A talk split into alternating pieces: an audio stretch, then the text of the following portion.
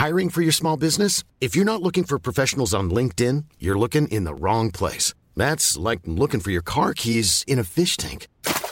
LinkedIn helps you hire professionals you can't find anywhere else, even those who aren't actively searching for a new job but might be open to the perfect role. In a given month, over 70% of LinkedIn users don't even visit other leading job sites. So start looking in the right place. With LinkedIn, you can hire professionals like a professional. Post your free job on linkedin.com slash people today.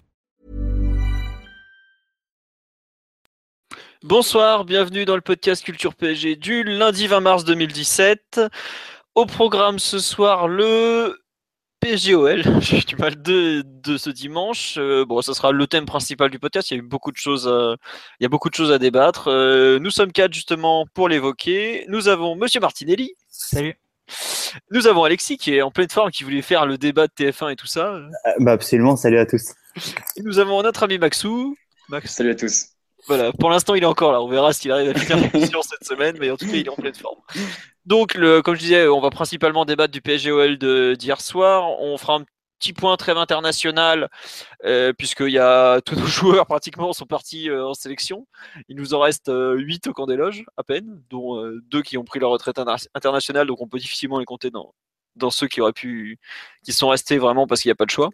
Et on finira comme d'hab avec les résultats des autres équipes du week-end. Bonjour, bonjour à tout le monde, bonsoir même sur live. Je vois déjà Nicolas Aubert, Pitch, Johanan, Rémi. Euh, voilà, on nous dit que certains nous quittent pour euh, de, quitte TF1 pour nous. C'est très gentil, on apprécie beaucoup. Ne inquiétez pas si vous vous lancez Alexis en fin d'émission, il pourrait vous faire le, le, le débat lui tout seul. Donc, PGOL, victoire 2-1 du PSG grâce à des buts de euh, Rabiot et Rabiot et Draxler. Draxler, j'avais, c'est Rabiot que je ne retrouvais pas. Donc, euh, deux passes décisives de Pastore contre un but de Lacazette sur un corner de Valbuena dévié par Raphaël. Euh, tous les buts ont été inscrits en première période. Le PSG euh, est donc euh, toujours deuxième du championnat à 3 points de Monaco et 22 buts de différence au golavrage particulier. Euh, qui veut se lancer dans le fameux pouls du match euh, ce, de ce soir? Vas-y, je vais Allez. le prendre. Je Tu me lance. Max En brave. Allez, En brave. le brave parmi les braves. Eh ben, écoute, c'était un match euh, que j'ai trouvé assez étrange. Euh, c'est bien pour ça que je prends le pouls du match parce que c'est pas un match euh, habituel, on va dire, que, que ce soit par rapport à l'adversaire ou par rapport à la, à la configuration. On a vu des Lyonnais très, très entreprenants, très, très pressants d'entrée de, d'entrée de match face à des Parisiens peut- peut-être pas apeurés, mais qui en tout cas ont fait preuve de beaucoup de déchets techniques. Et donc ça a donné 15-20 premières minutes euh, vraiment, vraiment difficiles pour le, pour le PSG qui sont concrétisées par, par l'ouverture du score de, de la casette et par euh, quelques corners dangereux, finalement les, les seules occasions lyonnaises sur le match. Et puis, euh, et puis ensuite, Paris qui reprend, euh, qui reprend le contrôle, qui avait, qui avait d'abord obtenu quelques actions, quelques occasions en contre. On en reparlera sûrement plus tard. Et puis qui ensuite a pris, la, pris davantage le jeu à son compte euh, en, installant la possession, en installant beaucoup plus de, maîtrise collective avec un Pastore en, vrai numéro 10. Et euh, ça s'est concrétisé donc avec, euh, avec les deux, deux beaux buts et puis globalement une vraie, une vraie mainmise en fin de première mi-temps. Et ensuite, ben, une, seconde, une seconde période assez, assez- là pour le coup vraiment très bizarre, très sur un faux rythme, sur un rythme un peu euh, de peut-être pas, pas forcément de sénateur, mais à la fois une équipe euh, convalescente et euh, face à une équipe qui venait de jouer jeudi et venait d'obtenir une qualification difficile à Rome, qui, perd, qui a perdu la casette rapidement en seconde période. Donc c'est vrai qu'on a eu un deuxième acte vraiment compliqué à suivre et assez, assez laborieux pour, pour les joueurs et pour, et pour les spectateurs. Mais, mais l'important, c'est effectivement d'être revenu euh, à trois points de Monaco qui, qui continue de, de cavaler en tête et d'avoir pris de l'avance sur Nice. Max, euh, merci. J'ai plus l'habitude là. Euh, Mathieu, Alexis. que, que mon micro ne s'inter- Non, j'ai pas l'habitude de. Souvent, tu es souvent celui que je lance après euh, mon, euh, premier vrai. passage. Alexis ou Mathieu sur euh, le pouls du match par Max, qui insiste sur l'étrangeté du match et ses demi-temps euh, assez particulières. Je, suis Euh, assez, je suis assez d'accord avec euh, la répartition, mais sur la première mi-temps, j'ai trouvé Max parler de, de contrôle du PSG, euh, notamment à partir, à partir de la 20e. Euh, contrôle, j'irai pas jusqu'à là parce que on a quand même eu des phases de jeu assez, assez désordonnées, assez un un rythme assez échevelé, avec une succession. le match ressemblait parfois à une des successions de contre-attaques. les équipes qui récupéraient bas puis qui se relançaient vite, qui se relançaient très vite en attaque rapide.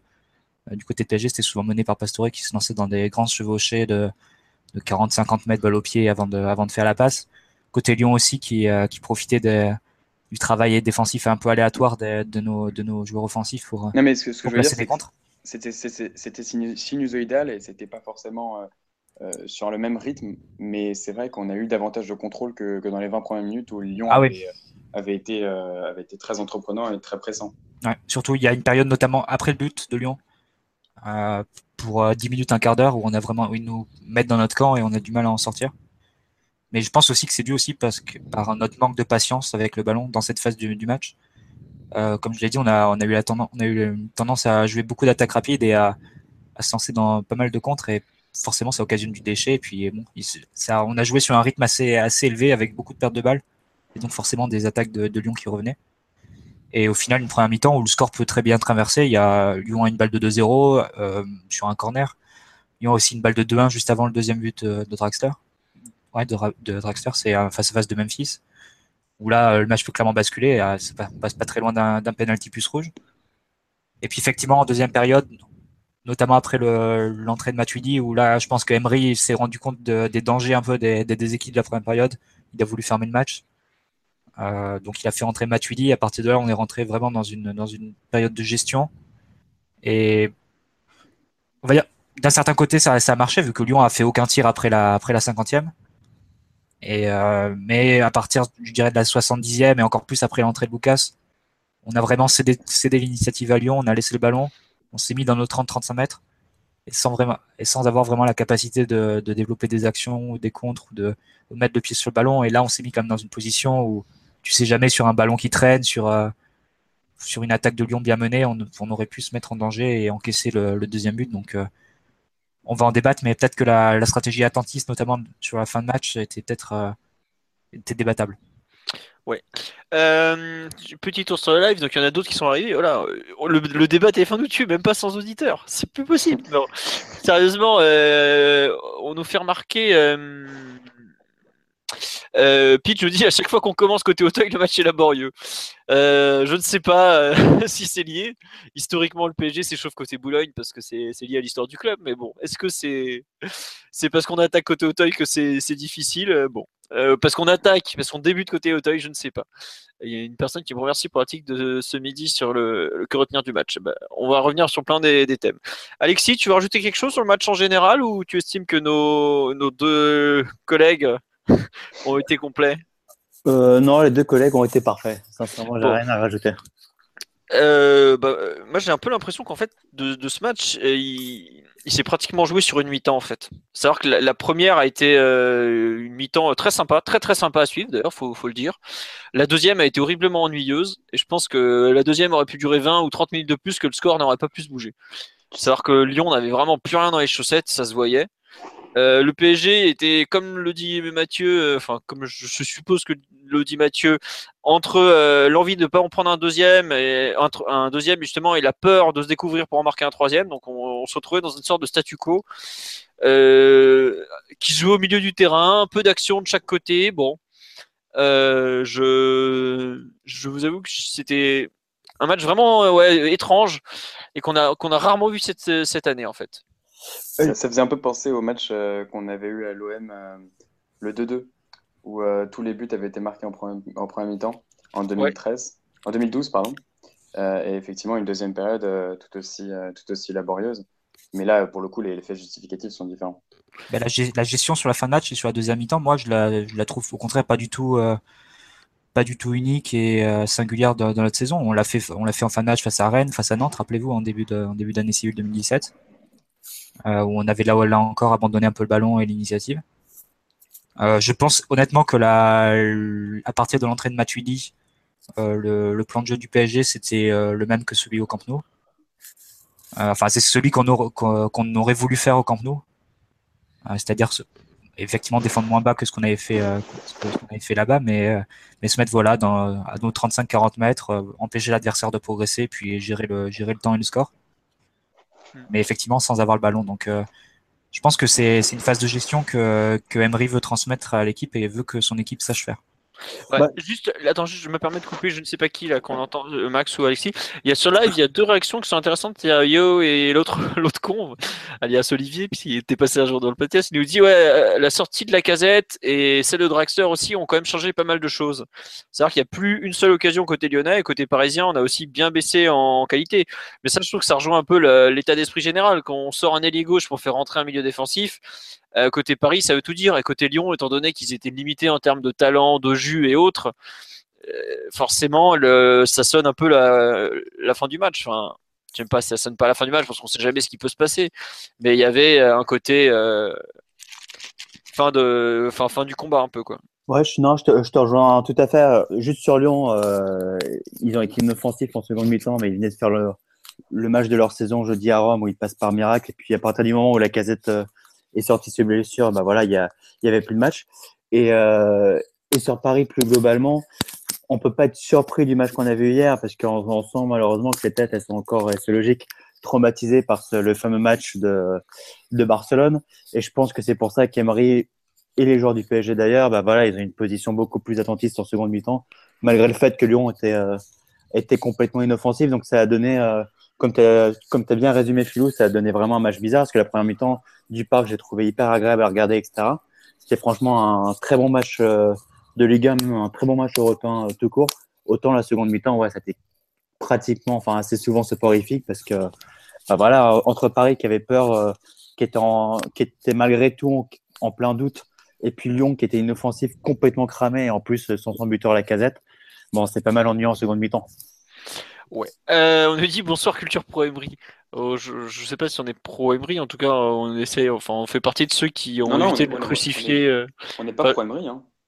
On est juste objectif. On l'a souvent défendu quand même, Max. Je, je le nie pas. pas parce que tu défends quelqu'un qu'il est forcément coupable. ah, il est beau, Max, notre avocat. non, mais. Non, mais c'est vrai. qu'on a été juste, c'est tout il y a eu, enfin, il y a des fois, il y a eu des arguments qu'on a réfutés et avec du recul, je me dis que la personne avait peut-être raison, tu vois. Mais bon, c'est pas le c'est pas trop le débat du soir. En tout cas, c'était pas notre, c'était pas notre intention. Voilà, euh, c'était ça. Après, c'est vrai qu'on a, on a souvent défendu les entraîneurs au détriment des joueurs, au détriment, pardon, des joueurs. Non, mais faut aussi, c'est parce qu'il faut remettre les choses aussi en place en on a défoncé euh, notre ancien entraîneur. Alors pas toujours, Alexis. Euh, il y a eu des fois où on l'a défendu alors que justement euh, il en prenait plein la tête. Hein. Ouais, enfin non, mais quand je dire critiquer, c'est pas par rapport à sa résultat qui était exceptionnel ou même le style de jeu qui souvent était bon, mais plus par rapport à la façon dont il préparait les matchs, etc. Emery, s'il y a bien une chose qu'on peut, peut pas lui reprocher, c'est le fait qu'il prépare bien ses matchs. Ensuite, ça marche ou pas, mais en, tout cas, lui au moins, on sait qu'il les prépare. Donc c'est pour ça que quand Paris se prend se prend des déceptions dans la face, bah, disons qu'on va moins taper que, dessus que ce qui se passait comme avec Laurent Blanc. On savait pertinemment que ces matchs n'étaient pas préparés, ils s'en cachaient pas. Hein. Ça, se voyait un peu aussi. Et il y a Yeo qui nous dit après trois ans de blanc, même Bop on l'aurait défendu. Immense Eli Bop euh, dans le multi-ligue 1 euh, samedi soir. Encore une fois, extraordinaire multi-ligue 1 d'ailleurs. Et l'an prochain, ça va, on va nous dire culture pro Allegri ou culture pro Simeone, ah, ça va être rigolo ça. Ah non, non, je pense qu'aujourd'hui, euh, enfin à moins qu'il y ait vraiment encore un tremblement de terre d'ici à la fin de la saison, mais il me semble que Ouday Emery quand même plutôt bien parti pour, euh, pour, euh, pour conserver son poste. Bon, après, on, a le temps d'en reparler. Hein. On est à la, au 20 mars. Euh, les conclusions au PSG, ça dure jamais plus d'une semaine, donc faut faire attention. Mais bon. Parce que même si on gagne rien, parce que moi, moi je pense que si Emery reste, c'est parce qu'on n'aura pas moyen de prendre un, prendre un gros sur le marché. Oui, bon. Hein. J'espère qu'on fera le triplé. Ah non, mais c'est vrai aussi. Mais bon, on, aura le temps de reparler du mercato, je pense. Là, si on va avancer un peu. Euh, bon, le pouls du match est globalement fait. On est tous d'accord sur l'aspect un peu étrange de cette rencontre. Euh, sur les performances individuelles, lesquelles vous voulez retenir en bien ou en mal euh, Qui veut se lancer sur ce, ce thème? Bon, moi, je vais me lancer. Vas-y, Maxou. Alors, je vais pas commencer par quelqu'un d'habituel. C'est-à-dire que oui, effectivement, on pourrait penser que je vais, pas, je vais parler de Pastore. Euh, et eh ben non, je vous laisse, je laisse surtout à Monsieur Martinelli la primeur de, parler des ratières. Et moi, je vais me lancer sur, euh, sur que j'ai trouvé étonnamment bon.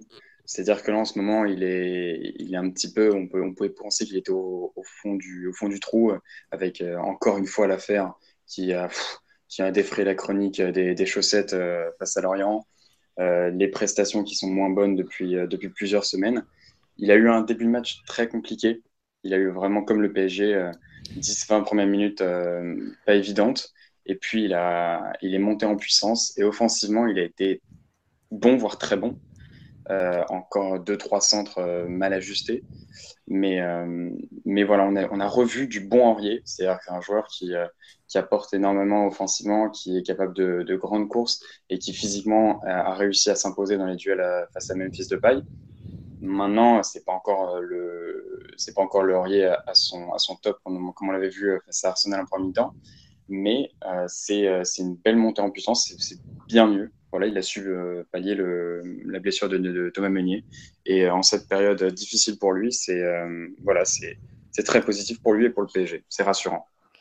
Eh bien, écoute, Max se rejoint totalement. Pour moi, c'était peut-être la meilleure nouvelle de la soirée d'hier, outre la victoire qui était impérative. C'est le, le, rebond de Dorier. J'avoue que j'ai eu très peur quand je l'ai vu avec le genou à moitié en vrac là sur son tacle. Quand bon, tacle pas forcément super malin d'ailleurs. Mais autant offensivement, je vais un peu pondérer parce qu'en deuxième période, il n'est pas extraordinaire. Autant défensivement, il a fait un vrai gros match et ça faisait un certain temps que ça n'était pas arrivé malgré tout. Même sa fin de match? Même, la fin de match, euh, je pense honnêtement que le mec a joué en étant diminué toute la rencontre parce que euh, quand il est quand j'ai vraiment l'impression qu'il est sacrément touché au moment où il se relève et on voit il boite et tout euh, et malgré ça il fait un, franchement un gros match. Alors c'est vrai que Memphis Depay n'est pas un joueur qui brille par son intelligence balle au pied hein. il, a tenté à peu près dix fois le même dribble il est jamais passé. Mais malgré tout je trouve qu'Aurier a très très bien géré le duel et la rencontre en général il a proposé il a amené du volume. Euh, non euh, moi je te rejoins Max vraiment un, un, très bon rebond. J'irais peut-être pas jusqu'à très bon match mais un très bon rebond en tout cas. C'était du bon Aurier quand même je pense dans, dans l'ensemble vous l'avez dit, défensivement, dans les duels défensifs, il a été euh, assez impressionnant. Il a pris le dessus quasiment à chaque fois. Il a, même dans les, dans les duels aériens, dans les, dans les ballons un peu entre deux, il, a souvent pris le dessus aussi. Au final, il finit le match avec 21 euh, ballons récupérés selon la, selon la, LFP. Pardon. Juste, alors, attends, juste un truc. Derrière, Toi, Mathieu, je me demande. Alors, sur les arrières latéraux, je me demande si la LFP compte pas les, les touches comme des récupérations de balles aussi. Faudrait voir, mais je pense pas, parce que en, en revoyant le match, euh, peux dire que le nombre de ballons qu'il arrive à, où il met son corps en opposition, il arrive finalement à le récupérer, euh, où, il, gagne un duel tout simplement, euh, ça fait beaucoup et je trouve que c'est, un style qui tranche totalement avec Solide Meunier, qui est pas du tout dans le même, dans le même registre, mais euh, quand on a Aurier qui est à ce niveau-là physiquement, c'est, quand même important. Et puis tu as dit offensivement, je trouve qu'il apporte quelque chose, c'est que c'est, c'est appels sans ballon en fait. C'est-à-dire que c'est un joueur qui va souvent se proposer sur un 1-2, qui va, qui va prendre les espaces. Et euh, quand à, généralement, il, fait les 1-2 avec Verratti ou Di Maria. Là, il a fait aussi avec Pastore hier. Euh, c'est quand même très utile pour ouvrir une défense. Et deux, trois fois, il a fait en première mi-temps. Et bah, après, le centre est pas forcément à la hauteur.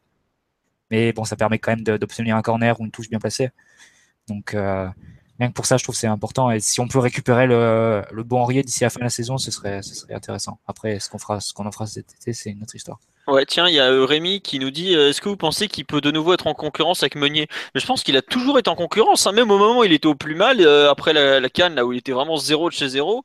Emery avait dit, je crois que c'était après le match contre Lille, où il est pas, pas, pas génial, génial, mieux en deuxième période qu'en première. Il avait dit mais n'enterrez pas Serge, hein, il a fait des bonnes choses, il travaille bien l'entraînement je pense que la concurrence existera jusqu'au bout. Faut pas s'il y a bien comment dire une qualité qu'a Aurier, c'est sa capacité globalement à, travailler plutôt dur, même si on a du mal à le croire des fois vu le personnage. Mais euh, non, c'est vraiment pas quelqu'un qui lâchera pas euh, à l'entraînement, qui, qui se donnera à fond jusqu'au bout. Hein. Et mais je trouve qu'en fait, euh, sur, la, sur le, pardon, excuse-moi Philo, mais sur le poste de latéral droit, si tu as les deux à leur meilleur niveau, c'est intéressant parce que je trouve que c'est des profils qui sont assez, assez différents et que tu peux varier selon le type de match. C'est-à-dire que Meunier, tu as, comme il est plus fin techniquement et plus précis dans, le dernier tiers, tu peux peut-être plus l'utiliser face à, des bus. Et alors que Aurier, dans des gros matchs où tu, vas avoir besoin de volume, où il va y avoir des, longs espaces à couvrir, c'est là où il peut être intéressant. Je me souviens par exemple du match qu'il a fait face à Nice en décembre, peut-être son deuxième meilleur match de la saison après Arsenal. Effectivement, il avait été très présent dans le volume, euh, tranchant défensivement et il avait fait beaucoup de courses. Donc voilà, c'est, je pense que c'est, si tu as les deux en forme, effectivement pas Laurier des dernières semaines, mais si tu as les deux en forme, ça peut être intéressant de varier son profil de match. Il y a François, le, le euh, photographe, qui nous a sorti une superbe photo d'Aurier en l'air avec les, muscles saillants. Euh, quel homme Magnifique. Euh, euh, on nous dit Aurier est souvent critiqué sur les réseaux sociaux, mais jamais sportivement. Oh, si, il y a quand même eu des matchs où faut pas nier qu'il a été, euh, qui méritait d'être critiqué. Et puis, je pense que le joueur est conscient qu'il avait, fait pas une très bonne saison. Bon, faut pas, faut pas se leurrer comme, comme histoire de valider des points au, comment dire, au bingo culture PSG. Mais bon, il y a quand même eu des soucis pas seulement extra sportif cette saison. Mais bon, ça a l'air, enfin, il a, su se, relever alors qu'il en a vraiment pris plein la tête euh, cette semaine. Ah, plus ou moins raison, ça j'irai pas juger. Et puis je sais pas ce que la teneur du discours qui lui a été tenu de façon précise en interne, mais bon, il a au moins su rebondir et on en avait vraiment besoin. J'avoue que quand j'ai vu Kurzawa s'échauffer hier, que j'imaginais Kurzawa à droite ou Maxwell à droite et Kurzawa à gauche, je craignais le pire. Bon, il a su finir le match, c'est vraiment bien. Euh, Alexis, tu veux t'exprimer sur un joueur? Parce que bon, sur le Carrier, je pense que tu vas pas aller jusqu'à dire qu'il a été mauvais, même si tu l'aimes pas. Voilà, non, non, Aurier, vous avez, euh, vous avez tout dit. Euh, Est-ce que je vais m'exprimer sur un joueur? Euh, Oui, sur Rabiot. Euh, choisir Rabiot parce que je trouve qu'il est un petit peu l'image du PSG. Alors, on va mettre match de Barcelone à part, parce qu'il a joué malade, etc. Mais, mais Rabiot, il est, il est terriblement agaçant, un peu comme ce PSG, parce que parfois on a l'impression qu'il est comment on va dire, euh, éblouissant. Franchement, il, réussit tout, il est juste, euh, il fait des beaux enchaînements, il joue en première intention, etc. Il récupère les ballons, etc. etc. Et puis, euh, tu, comprends pas, en plein match, il va avoir un passage à vide terrible où il va tout rater ou en tout cas prendre que des mauvaises décisions. Et hier, c'est exactement ce qui s'est passé contre Lyon. Alors, je sais bien qu'il a été très très diminué juste avant le match de Barcelone et pendant le match de Barcelone d'ailleurs. Donc, ceci explique peut-être euh, cela. Mais, en tout cas, euh, justement, je trouve qu'il symbolise pas mal les problèmes collectifs euh, de ce PSG. Est-ce que Mathieu en parlait tout à l'heure, une sorte de déséquilibre dans ce PSG bah, Je trouve que Rabiot le symbolise assez bien en, en ce sens où bah, voilà, il n'y a pas de, comment on dit, de, de consistance, de, de régularité dans, dans ces matchs. Enfin, en tout cas, en ce moment, hier, c'est encore vu contre Lyon. Tu cherchais de la constance ou de la consistance? Non, constance, constance, pardon. pardon. Constance, c'est mieux. Consistance, c'est autre chose, mais non, Constance. Euh... Pas de prénom, hein. Oui, oui. Merci, Alexis. On nous dit qu'on veut du clash. non, nous sommes des, des, gens très sages. Nous ne nous clashons pas pour tout et n'importe quoi. Euh, sur Rabio, vous voulez rajouter quelque chose, euh, Max ou Mathieu? Je trouve que Alexis a fait un bon résumé perso. Donc, euh, je, peux, je, peux, même rajouter un deuxième nom, Verratti Rabio, même combat Voilà. D'accord. Euh, Max ou Mathieu? Ah, je vois que Mathieu a allumé le micro, j'imagine qu'il veut réagir. non, mais si Max a une remarque. Euh. Vas-y, je t'en prie. Non, moi je, voudrais quand même souligner encore une fois euh, son rôle à la récupération, Rabiot. Je trouve qu'il enfin, il a donné le ton très rapidement. dans les 25 premières secondes, il gagne deux ballons sur Fekir et avec beaucoup d'autorité. tout au long du match, il a été vraiment ouais, monstrueux, je dirais, à la récupération. J'ai pas d'autres mots. Je trouve, si c'est N'Golo Kanté qui fait ce match, qui fait le même match, euh, je pense qu'on en fait, on en fait des caisses. Euh, il a gagné 23 ballons sur le match hier. Il a, et tu parlais de déséquilibre. C'est vrai que je pense dans, dans son positionnement, il, déséquilibre un peu l'équipe parce que c'est pas un numéro 6 fixe. Il va avoir tendance à avancer et aller, aller au duel sur un, sur le porteur du ballon. Mais par contre, euh, il faut dire qu'il a coupé quand même pas mal de contre sur la première mi-temps et il a récupéré beaucoup, beaucoup de ballons et il me semble que sur le premier but, ça, part d'une de ses récupérations à la base. Donc, euh, c'est vrai qu'il a, a, toujours un peu de cette irrégularité dans le match, mais je pense que c'est une, irrégularité aussi d'un point de vue technique. Parfois, il, a un petit relâchement, il rate une passe ou il n'est pas très concentré. Mais par contre, dans, le domaine de la récupération, je le trouve toujours très, très impressionnant et ça fait plusieurs années que c'est le cas, puisque depuis début 2015, c'est le Parisien qui récupère le plus de ballons par match. Depuis 2015, t'as dit? Ouais, depuis l'année civile 2015. D'accord. T'as fait les chiffres, Philo. Euh, oui, non, mais je, te fais confiance, mais j'étais pas sûr d'avoir entendu. Bien entendu, c'est pour ça que je te fais. milieu parisien, pour être, précis, pour être plus précis. Milieu ah parisien. oui, les défenseurs centraux ont toujours plus de, des chiffres qui sont dopés à ce niveau-là. C'est contrairement à ce qu'on pense, c'est plus dur de récupérer un ballon au milieu qu'en défense, vu que t'es es globalement à peu près en, en équilibre, en, égalité numérique. Pardon. Pour donner les chiffres euh, de tête, je crois que Rabiot était à une moyenne de 13 ballons récupérés euh, par match depuis, euh, enfin sur toute l'année civile 2015. Et pour euh, donner un ordre de comparaison, Matuidi était descendu à 7, à 7 ou 8, alors qu'il était à 12-13 sous Ancelotti. Pastore était à 7, euh, Verratti était à 8-9. Donc Rabiot était quand même très, très au-dessus des autres. Ouais. Euh, il y a deux remarques sur le live. On nous dit couper vos micros quand vous ne parlez pas. Oui, mais ils le font, ils le font, mais des fois c'est compliqué. Euh, une, et deux autres remarques vraiment sur Rabiot. Il y a euh, Prizzi qui nous dit faut pas oublier que Rabiot est encore très jeune. C'est vrai qu'on l'oublie régulièrement. C'est un joueur qui a 21 ou je sais plus s'il y a eu 22 ans. Je crois qu'il est d'avril. Non, il est, il est du début, début avril, 9 avril. Voilà. Tout à fait. Donc Tout ça. 3 avril. Et euh, donc il a que 21 ans et c'est quelque chose qu'on oublie. C'est vrai, c'est vrai que ça reste un très jeune joueur encore. Mais on peut le rajouter à ce PSG-là dans son ensemble d'ailleurs. Euh, oui, non, mais, mais le PSG est une équipe globalement jeune hein, au niveau européen par rapport à certains. euh, bah, dans l'équipe type parisienne, il y a que deux joueurs qui ont plus de 30 ans. Thiago Silva et Cavani. Et Cavani, il a eu 30 ans il y a euh, même pas un mois. Si, un mois et six jours. Mais, Donc, tu, euh, mais tu sais, ça, c'est, on va pas refaire le débat du, du match après Barcelone, mais plus globalement, je trouve que Rabiot, il symbolise assez bien finalement tous les problèmes qu'on a eu en, en, en Coupe d'Europe, ou en tout cas dans, dans les gros matchs. Beaucoup, beaucoup de naïveté. Hein. J'en parlais hier avec, euh, avec Marty, si je me souviens bien. Euh, je trouve que ce PSG manque pas mal de vices, etc. Il est assez euh, naïf, très naïf. Et, et Rabiot, en ce sens-là, bah, je trouve qu'il symbolise assez bien le PSG. Dans le manque de vices, tu vois. Et Yeo nous fait euh, Rabiot, le pompier pyromane, il perd des ballons pour mettre en évidence son talent à la récupération. Non, quand même. Il n'en est pas là, mais la- l'allusion me fait sourire en tout cas. Il y a un joueur. Enfin, Mathieu, tu voulais, tu as parlé de qui toi? Tu veux parler d'un joueur? Non, Je pense qu'on est obligé de revenir sur le match de Pastore quand même. Oui, bah, enfin, je pense qu'on est allé. En, en fait, euh, on allait forcément parler dans 4-2-3, mais vas-y. bah, non, non, mais comme, comme tu veux. Non, non, non, non, mais euh, moi je voudrais parler après d'un autre joueur qui est aussi lié au 4-2-3, donc vas-y, toi, Ah, lance-toi d'accord. sur Non, Pastore. ben, un excellent match euh, hier de, de Pastore et dans un style dans un style de match qui je trouve lui correspond très bien. Bon, c'est évidemment on en a besoin face au bus parce qu'il a une technique privilégiée, mais je pense que Pastore face à des équipes très regroupées, il a parfois tendance à s'impatienter et à, chercher toujours la passe la passe très difficile euh, parce qu'il voit des micros espaces et il, et il va tenter la passe qui tue euh, pour essayer de les, les euh, pour essayer d'en profiter. Mais là où il fait où il est vraiment le meilleur, je trouve, c'est vraiment dans ces dans ces matchs où il y a des espaces. Euh, faut se souvenir que quand il est arrivé en Italie, les, les journaux le, le comparaient à Kaka et je trouve que c'est vraiment. euh, La Gazzetta dello Sport l'a encore fait aujourd'hui. Et je trouve que c'est vraiment euh, c'est vraiment une bonne comparaison parce que là où il est à l'aise, c'est quand il peut récupérer les ballons, aller dans ses dans ses 30 mètres ou dans ses 40 mètres et enchaîner avec une chevauchée balle au pied et après euh, sur une contre-attaque donner un bon ballon. C'est pour ça qu'il a été si performant sous Ancelotti ces derniers mois. Et, euh, et donc voilà, sur un type de match comme hier, ça, ça s'est vraiment vu et il a été vraiment très à l'aise. Et puis effectivement, euh, si on rajoute euh, la précision avec laquelle il a, il a donné les, deux ballons de but euh, avant la mi-temps, c'était euh, ça couronne un très bon match de sa part. Et puis euh, on a vu encore qu'il était très important pour l'équipe pour, pour faire respirer, pour donner un peu de un peu d'oxygène à l'équipe quand elle joue avec le ballon. Pour, voilà, c'était un, très bon match de sa part et, et qui en appelle d'autres, je pense, d'ici la fin de la saison, vu que je vois mal désormais Emery s'en passer sur, sur les matchs importants.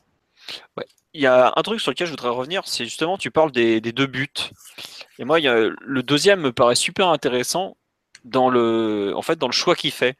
À savoir qu'on sait qu'au PSG, aujourd'hui, on a une arme fatale, ou presque, qui s'appelle Cavani, qu'on va tout le temps chercher à servir dans la surface. Et Pastore fait justement le choix contraire. Il cherche les autres. Et c'est peut-être là qu'il est le plus intéressant. À savoir que euh, quand tu es un défenseur adverse, ça fait pratiquement un mois que Cavani n'a pas marqué.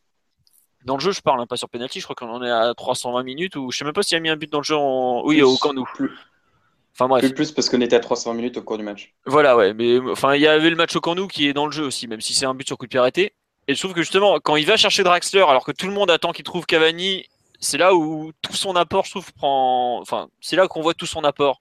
À savoir un joueur qui va pas forcément faire les choix évidents, mais des choix parfois euh, plus justes et plus malins.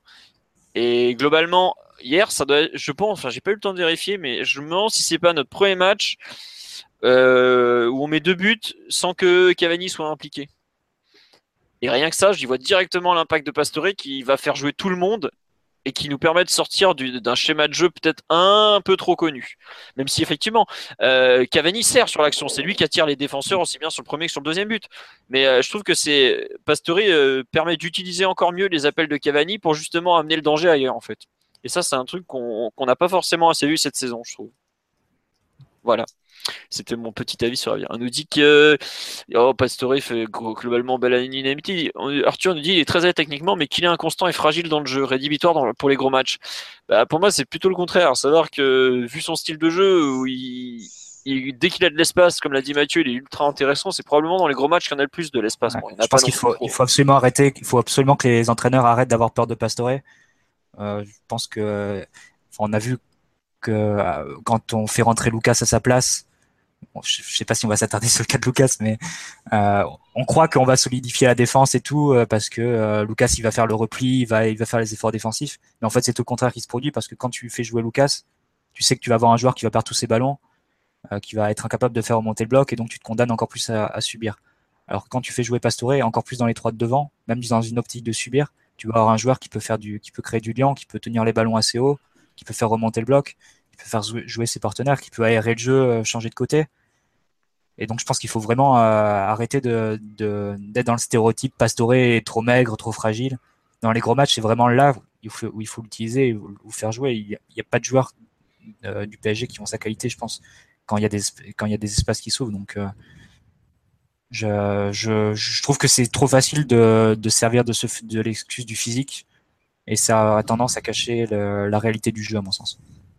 Oui, c'est très bien que c'est un, une chimère qui, qui, ah bah. qui, est présente depuis sa première saison au PSG, où effectivement, là, on avait un peu plus de, de, de facilité à le dire. Non, mais... Le truc, c'est que c'est pas le même joueur que. Oui, je suis d'accord. Ouais, donc, euh, je trouve qu'il a quand même beaucoup évolué, et même physiquement, c'est pas un joueur qui vole au premier un... Non, par il contre, a, il a un coffre. Ouais, physiquement, il, a, il est, je trouve qu'il est beaucoup moins fluide qu'il l'a été quand il arrivait. Je pense notamment en termes de vivacité. J'ai revu un but, je crois que c'est à Evian, euh, quelques semaines après son arrivée. Ah oui. Euh, il, est, il, est, il était beaucoup plus rapide sur ses premiers appuis. Mais par contre, c'est un, contrario, c'est un joueur qui, qui, est beaucoup plus régulier dans le match et qui disparaît plus du match. Ouais. Euh, hier, il touche 80 ballons, il me semble. Il est plus dans une phase où il disparaît 10 minutes du match, euh, où il est déconnecté, ce qui était le cas quand il est arrivé, où il faisait quelques très belles actions, mais un peu avec, avec discontinuité. Là, je trouve qu'il a gagné en volume. Et d'ailleurs, Blanc le disait euh, dans ses conférences de presse, Pastore, c'est l'un des joueurs qui a les, les meilleurs résultats au test VMA du groupe. Donc, euh, je trouve qu'il y a beaucoup de préjugés sur lui et euh, à, chaque fois on se prive de lui dans les gros matchs et à chaque fois on se dit ah bah tiens peut-être que son profil aurait été intéressant finalement. Bah, en, fait, il a, il me fait penser un petit peu à, un petit peu à Banega, enfin dans, le sens c'est deux joueurs qui sont différents, mais c'est vraiment le, le, genre typique argentin. C'est-à-dire que peut, on sait que la lumière ça vient de ses pieds, que je vais te faire plaisir, un petit peu Pastore, c'est le football dans le sens où voilà ils sont, ils sont le jeu, il sent les coups, il va toujours faire la, passe qu'il fait hier sur le deuxième but. Il n'y a pas beaucoup de joueurs euh, au, monde qui auraient eu l'intelligence de faire cette passe-là, en plus aussi bien de la façon dont il l'a faite. En revanche, je pense que c'est aussi un joueur qui est terrible pour un entraîneur. C'est peut-être pour ça qu'Emery, bon, à Barcelone, il paraît qu'il était, euh, était pas apte. Bon, ça demande d'être vérifié, mais euh, pour un entraîneur, je pense que c'est terrible, un joueur comme Pastore. Parce que le problème, en dehors de ces problèmes physiques, etc., de ces petits pépins, X ou Y, qui font pas bâtir une équipe autour de lui. Tu sais jamais s'il va être dans un grand jour ou pas. Tu sais jamais si tu vas pouvoir compter sur lui ou pas. Je me rappelle du match contre Nancy. Il fait pas un mauvais match, mais c'est pas, c'est ce genre de match où tu l'attendais. Il est dégueulasse même. Il est même, ouais, franchement, voilà, je n'osais pas le dire, mais il est, il est dégueulasse, tu vois. Tu sais jamais quand, c'est le problème des joueurs argentins, sauf de Messi évidemment. La plupart des joueurs argentins, c'est un petit peu, euh, un petit peu le même problème. Enfin, milieu offensif, j'entends. C'est qu'ils sont tellement, euh, il manque tellement de continuité. Tu sais jamais si ça va être un grand joueur pour eux ou pas. Je trouve que, c'est pas vraiment le cas de, de Pastore si tu prends ouais, depuis Pour un entraîneur, c'est un enfer. C'est plus du tout le cas. C'est plus du tout le cas, Alexis. Bah, franchement, Pastore, si vous arrivez à me trouver 5 bons matchs de suite qu'il a fait, je suis preneur. Hein. Parce ah, qu'entre les blessures, toute la, fin de la, saison, toute la fin de la saison 2014-2015, ou même toute la saison 2014-2015, ouais, pendant ah, là, faut, tu trouves 5, mauvais matchs de Pastore dans cette saison-là. Ouais, que... ça fait 2 ans. Ça fait 2 ans. Oui, ça, mais de, de, ah, il a pas depuis, il a pas. Bah voilà, bah, c'est bien ce que je dis. 5 matchs consécutifs. Bah voilà. Je comprends bah, ce que je veux dire, Alexis, quand il dit que c'est. En gros, enfin, ce que je comprends, c'est que c'est compliqué de lui donner les clés du camion parce qu'en termes d'irrégularité, que ce soit physique ou technique, tu as quand même un risque. Voilà, il y a toujours un problème, exactement. Non, mais l'irrégularité. Vas-y, vas-y, vas-y. Non, mais l'irrégularité physique, oui, effectivement, on connaît, on connaît la problématique. Maintenant, quand on se concentre sur l'irrégularité technique, je suis pas du tout d'accord. Alors oui, effectivement, contre Nancy, il était moins bien, mais quel est l'impact de son déficit physique qui l'a empêché de, jouer contre Barcelone euh, dans ce match contre Nancy? Enfin, faut, faut aussi euh, ne pas, ne pas euh, oublier que chaque match où il a été, il a été présent, on, en voulait plus. moi, je pense au retour, le match contre Rennes, un match contre Nantes.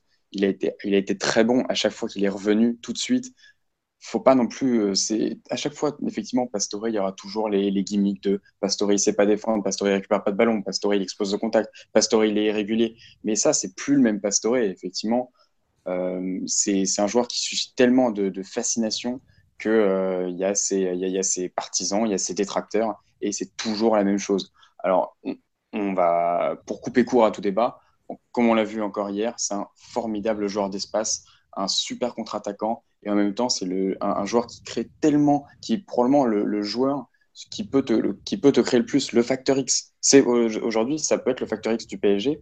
Et moi, je prends un exemple, vous avez parlé surtout du second but. Moi, je vais parler du premier but. La capacité. Il reste, il me semble, 3, 4, 5 secondes sans bouger avec le ballon euh, près, de, près de la ligne de touche. Et sa capacité à créer l'occasion tout seul, elle est mais juste exceptionnelle exceptionnelle. Donc, euh, et en plus, il y a ça, et comme l'a développé euh, Mathieu, il y a, cette, capacité à, jouer dans les espaces et à jouer juste et à avoir euh, le geste probablement pas forcément académique, mais souvent décisif, qui fait de ce joueur un joueur complet, devenu complet. Voilà, maintenant, c'est plus plus un, un, joueur de 22 ans comme il l'était quand il est arrivé au PSG. Et il lui a fallu du temps. Mais s'il se retrouve de la, de la, de, la continuité euh, physique, il aura cette constance technique. Ouais. Je, suis complètement d'accord avec ce que vient de dire Max. Je réponds juste à Arthur sur le live qui, euh, qui avait fait la remarque sur le, sens euh, du joueur fragile.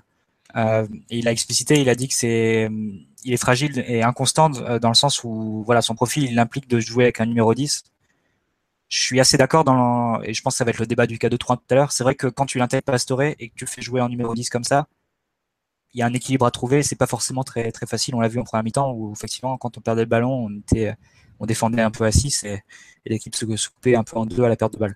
Mais après tu peux tu peux l'utiliser autrement. Tu peux l'utiliser dans les de devant, tu peux l'utiliser sur un côté.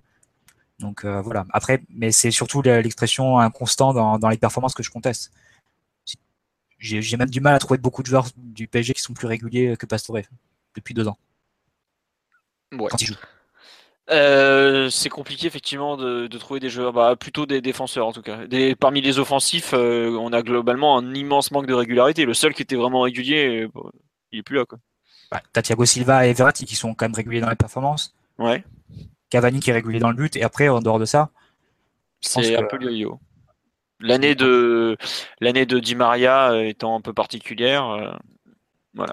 Euh, juste moi sur match hier, on va on va aborder le thème du le thème du juste après. Il y a deux noms sur lesquels je voudrais revenir. Savoir, je trouvais que Marquinhos avait fait un vrai bon match et c'est pas si courant dernièrement, notamment en termes d'interception. Je l'ai rarement vu aussi inspiré. À noter. J'avoue que je l'avais trouvé vraiment super fébrile à Lorient, où tu sentais que tu le taquinais un peu un Majid Waris de ce samedi soir l'aurait fait exploser en vol. Immense Majid Waris sur la pelouse de Nancy. Excellent, euh, excellent. Excellent, voilà, les, vrais du multimédia sont là. Euh, non, mais euh, je l'ai vraiment trouvé douteux à Lorient et là, je, le voir à ce niveau-là aussi tranchant, vraiment intéressant, dominateur, même je dirais sur la casette. C'était pas forcément ce à quoi je m'attendais et ça m'a surpris en bien. Alors bon, maintenant il est parti en section, on va voir combien de matchs il joue. il va affronter Cavani d'ailleurs, parce que il y a un formidable Brésil, Uruguay-Brésil, parce que le aller était au Brésil. Euh, voilà, et c'est vrai que et, euh, Pitch me dit, il a même fait des percées. Effectivement, on l'a trouvé dans un rôle offensif que je n'attendais pas. Euh, limite, à un moment, j'étais en train de dire, bon, tu, peux rester derrière, il n'y a que 2-1, t'enflamme pas, mon gars. Mais, non, pareil pour Thiago Silva. Hein. Oui. L'impact offensif et, le, après les coups de pied ils sont restés très hauts. Mm. Il s'avère que Thiago Silva a eu des, remontrances en interne sur sa manie de rester derrière en permanence après Barcelone. Il semblerait qu'il ait au moins reçu une partie du message. Mais bon, ça, euh, faudra voir euh, à l'avenir ce que ça donne aussi. Euh, non, et l'autre joueur dont je voudrais parler, euh, tout à l'heure on m'a dit on parle pas assez de Draxler, mais moi c'est plutôt euh, Di Maria. Draxler, il a fait son match dans son style caractéristique, tout en accélération. C'est pas un joueur qu'on voit tout le temps, donc c'est normal qu'il disparaisse. Mais j'avoue que le match de Di Maria sur l'aile droite dans ce 4-2-3-1, j'ai vraiment pas du Enfin, j'ai pas trop aimé. À part l'excellente combinaison avec Pastore et globalement la relation avec Pastore, je trouve que le reste était quand même pas terrible. je trouve qu'il arrive plus à créer des occasions déjà. Et rien que ça, c'est un vrai souci.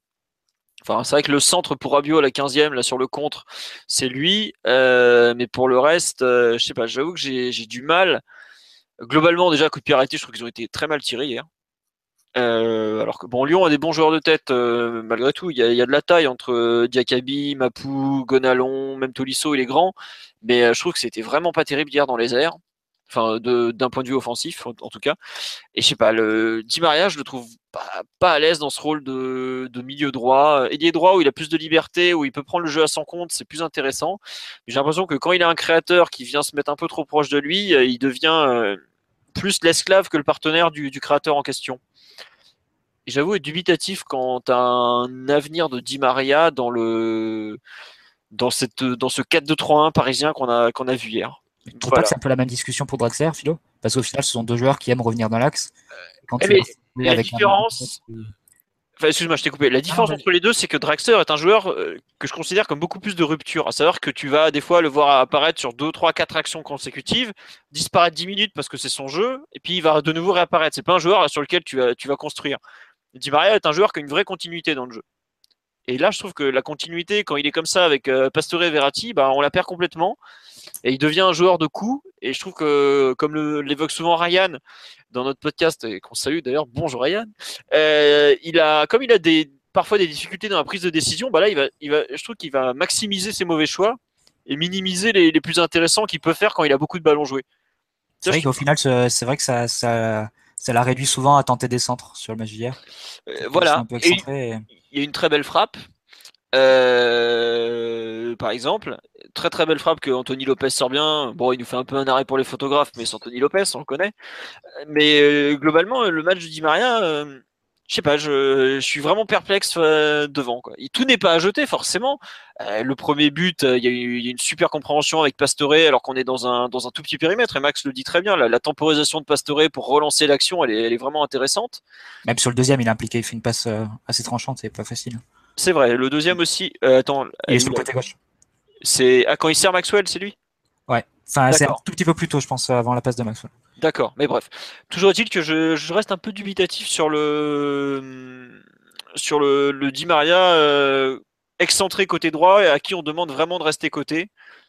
À voir. Alors après, euh, attends, juste un truc. Est-ce que après ça va pas C'est le temps de se mettre en place par rapport aux, autres et qu'il va de nouveau retrouver un, un niveau euh, Di Mariesque? Mais voilà, on me dit peut-être un peu tôt pour tirer des conclusions quand tu as dit Maria dans un 4-2-3. C'est un peu ça l'idée, mais je suis un peu dubitatif sur ce que j'ai vu en tout cas. Voilà. Oui, Mathieu, tu voulais. Non, mais après, ça va rejoindre ça. On va faire un débat sur le 4-2-3, mais Il est parti là. Il est parti le débat. Allez. Ah, il est parti. Bah, tu peux imaginer garder les mêmes joueurs et mettre Pastore dans une position plus de relayeur gauche à la base pour laisser plus d'espace à Di Maria. Peut-être ça sera en plus peut-être plus équilibré sur le plan défensif vu qu'au final tu reviendras à ton 4-1-4-1 euh, sans ballon. Donc euh, ça peut être ça peut être une piste. D'accord. En travaillant, tu vas, on va quand même trouver, réussir à trouver des automatismes entre Pastore, Verratti, Di Maria, Draxler. Enfin, on s'en rend pas compte, mais c'est quand même l'élite européenne en termes de technique et de, de mouvement, de, de, ouais, de qualité, quoi. Donc, je pense qu'avec avec l'habitude et les automatismes, on va forcément trouver des, des moyens de les associer. Après, sous quelle forme ça passera, on ne sait pas, mais. Mmh. Bah, euh, concernant le, le 4-2-3-1 euh, qu'on a vu hier soir, qu'est-ce que qu'est-ce que vous qu'est-ce que vous en avez pensé? En général, euh, point fort, point faible, est-ce qu'on garde, est-ce qu'on garde pas On avait déjà eu ce débat il y a quelques mois. Bah, je me demande si c'était pas d'ailleurs après le match à Lyon, puisqu'on joue rarement en 4-2-3-1 ou c'était contre qui 4-2-3-1 Bon, enfin bref, peu importe. C'était contre Lyon, ouais. Oui, non, mais je face à débat. Face à Angers, face à Ludo Goretz. Ouais, voilà, bah, c'était en décembre. Ah Alors, qu'est-ce que vous en avez pensé un match euh contre le, le de Goretz. Ouais. On Ben Arfa en 10. Oh là là, quelle époque. On a vu la différence. Euh. Ah bah, hier, on a vu la différence avec un vrai 10. Hein. Mais bon. Euh, attention, ouais, donc... on, va, dire culture anti-Ben anti Arfa, attention. Non, non. Euh... Ben Arfa est aujourd'hui un personnage important du groupe parisien une personne, euh, pas forcément qui jouera beaucoup euh, d'ici la fin de saison, mais un, jeu, un membre important du groupe, qui a eu un vrai rôle dernièrement, notamment après, euh, avant et après Barcelone, notamment. donc ouais, 4-2-3-1, qu'est-ce qu'on en pense alors? Qui veut se lancer sur le thème? Allez Max, t'as ouvert la bouche, tu continues. Eh ben, écoute, euh, je pense que. Alors là, il y a plusieurs questions dans, dans- dans le débat. Mais d'abord, euh, on a pu voir tout l'intérêt du quai de 3 avec, euh, avec Pastore en 10. On l'a, plutôt, euh, plutôt pas mal évoqué, donc je ne vais pas revenir dessus. Euh, après, juste pour parler de, l'impact des ailiers avec, avec Emery qui a tendance à les, à les, faire, les faire jouer, qui rentrent, effectivement, peut-être on peut, imaginer que ça se marche dessus avec, avec Pastore. Moi, je ne suis pas complètement convaincu par, ce, par cette idée. Je trouve que Draxler et Di Maria ont suffisamment d'intelligence de jeu pour, pour justement euh, amener, euh, avoir une, bonne alternance entre euh, d'un côté rentrer et puis et multiplier les centres, en tout cas multiplier les débordements, ça, ça correspond bien, en tout cas ça peut permuter avec, avec Pastore et, eux-mêmes entre eux. J'aime bien également le double pivot euh, Rabiot-Verratti. Euh, la comparaison d'Alexis sur leur, sur leur niveau actuel est assez, était, assez juste. Et là, je trouve qu'ils ont une vraie complémentarité. On a pu voir hier que euh, ça se relayait au niveau de. Ça, c'était un vrai double pivot euh, vraiment, euh, vraiment intéressant et, complémentaire pour, pour dynamiser le, jeu. Et, voilà, c'est tout, l'intérêt d'avoir un, un dans l'effectif, c'est de pouvoir jouer avec ce genre d'options. Et hier, le 4 de 3 a été, a, été a été plutôt positif. Maintenant, euh, on ne va pas non plus euh, se, se voiler la face. Il y a beaucoup d'inconvénients, notamment le déséquilibre lié, au, manque et aux problématiques que, peut poser le double pivot entre Verratti et, et Rabiot euh, quant au, à l'espace laissé avec la, défense. Et puis notamment, moi, je les latéraux. C'est-à-dire a pas mal apporté, mais Maxwell beaucoup moins. Et quand tu as Draxler qui rentre, quand tu as Pastore qui rentre, il te faut un latéral qui, qui déborde. Et malheureusement, Maxwell, euh, j'avais pas forcément envie d'en parler parce que voilà, c'est compliqué de parler d'un joueur de 35 ans qui, à qui on a demandé de jouer une saison de plus, peut-être à contre-cœur. Mais, euh, mais aujourd'hui, c'est plus possible. Alors, à voir ce que ça peut donner avec Kurzawa.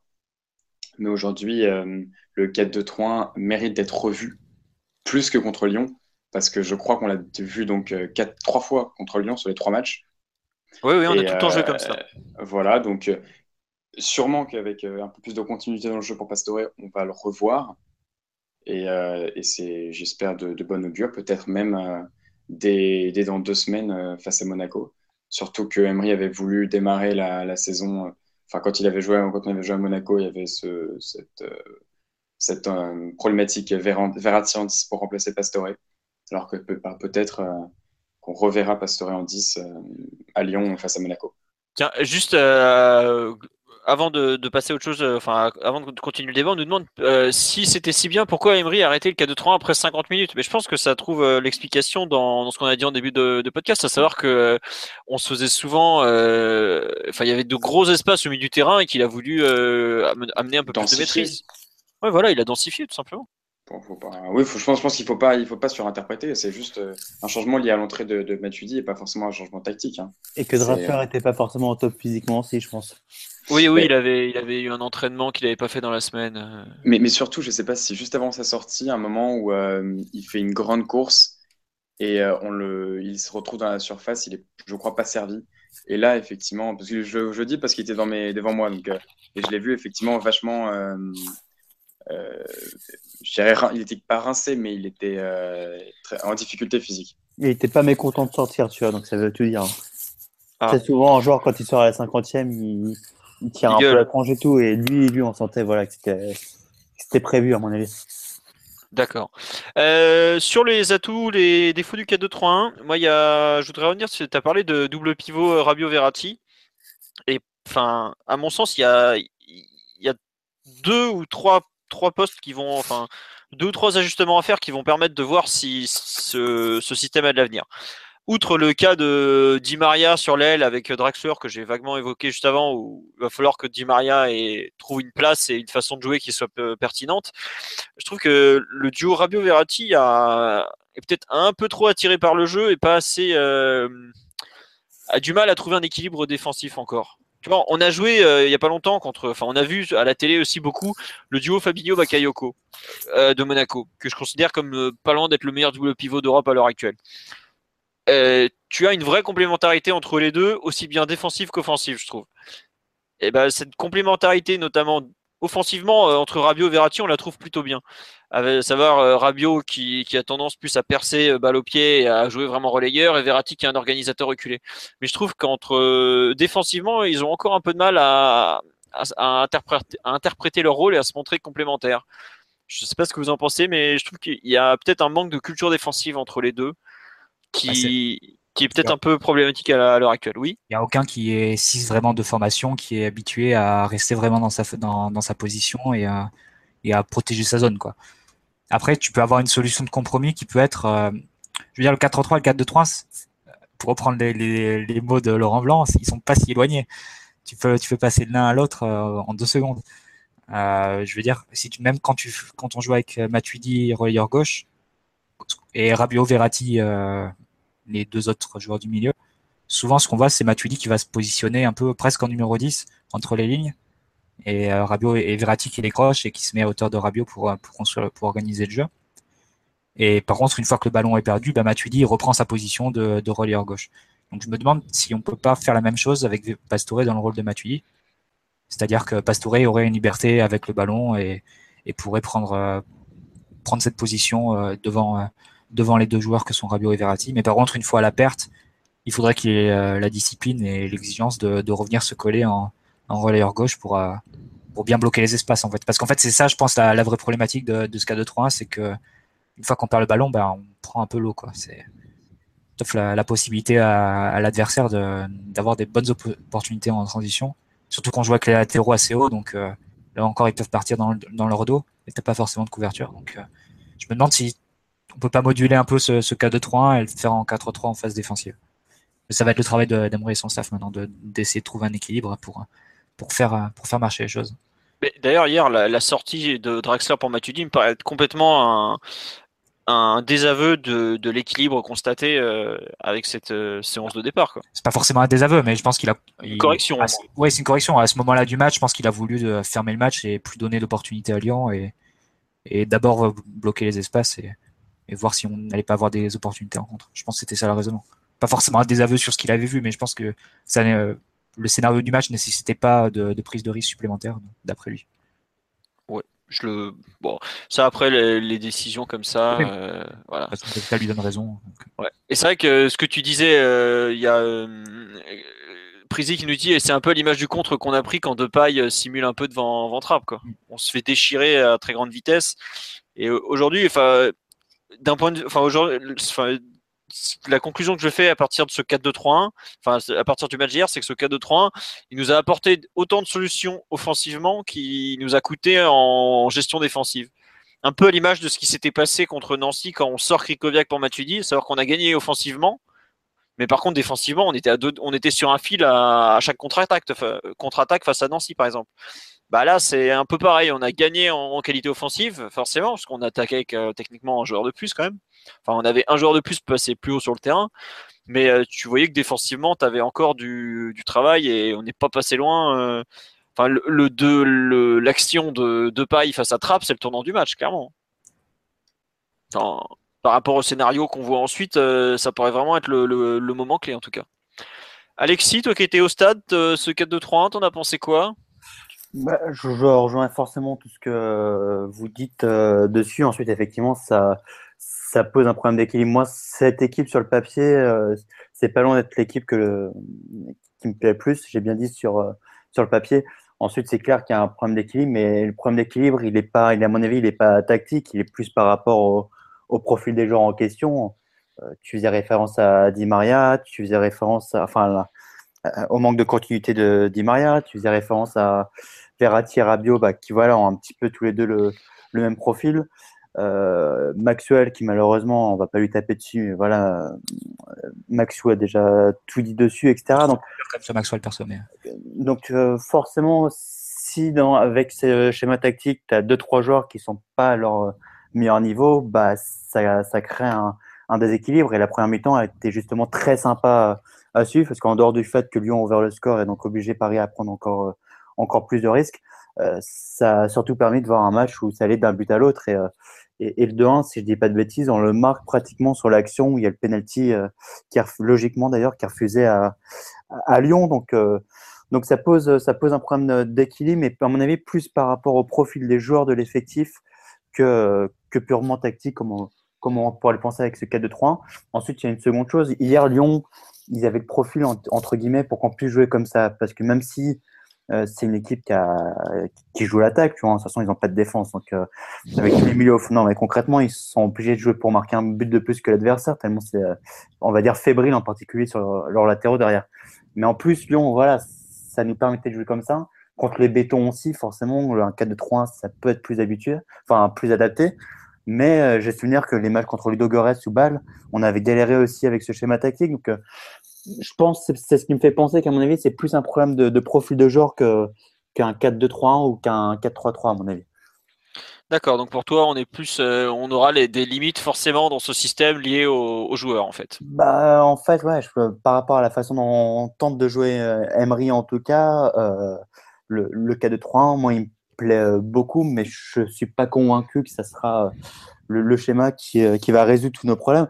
Je vais pas revenir là-dessus, mais moi j'insiste là-dessus. Hein. Pour moi, une grande, nos, soucis tactiques, ils seront, ils seront réglés en grande partie quand il y aura un, joueur euh, offensif de, poids de plus devant.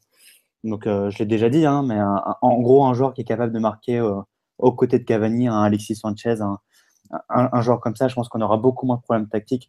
Là, comme il n'y a que Cavani qui, dans cette équipe, est capable de marquer, que les Di Maria de Rastler sont trop inconstants, etc., tu fasses un 4-2-3 ou un 4-3-3, tu auras pratiquement toujours les mêmes problèmes euh, de déséquilibre à chaque fois que tu devras te, bah voilà, te, mouiller pour revenir dans le match pour ouvrir le score. Il y a euh, l'autre con qui nous dit euh, c'est un gros mot le déséquilibre. Il peut y avoir de bons déséquilibres, il faut aussi savoir prendre des risques parfois. bah, en Ligue 1, tu es obligé de les prendre de toute façon, puisque tu joues que contre des bétons, ou même Lyon hier, qui pour moi fait une bonne première mi-temps. même Lyon hier a joué, a joué le contre et ils ont eu raison d'ailleurs. Mais maintenant, maintenant voilà, en Ligue 1, on a toujours les mêmes configurations tactiques, donc il n'y a, pas de surprise.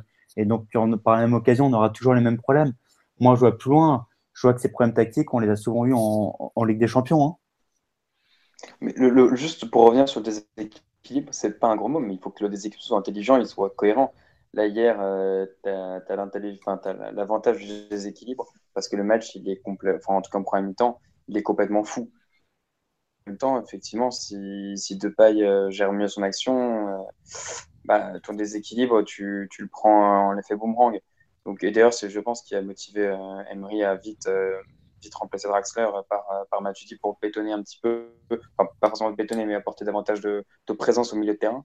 C'est que le déséquilibre, il, était il, penchait peut-être un poil trop vers trop de risques. Et, et notamment via ce, ces comptes lyonnais plutôt, plutôt tranchant comme, comme celui de, de Depay. Ouais, après, je t'avoue que le déséquilibre, euh, je trouve qu'il est intelligent tant que ça se retourne pas contre toi, tout simplement. Et hier, on était à deux doigts que ça se retourne contre nous.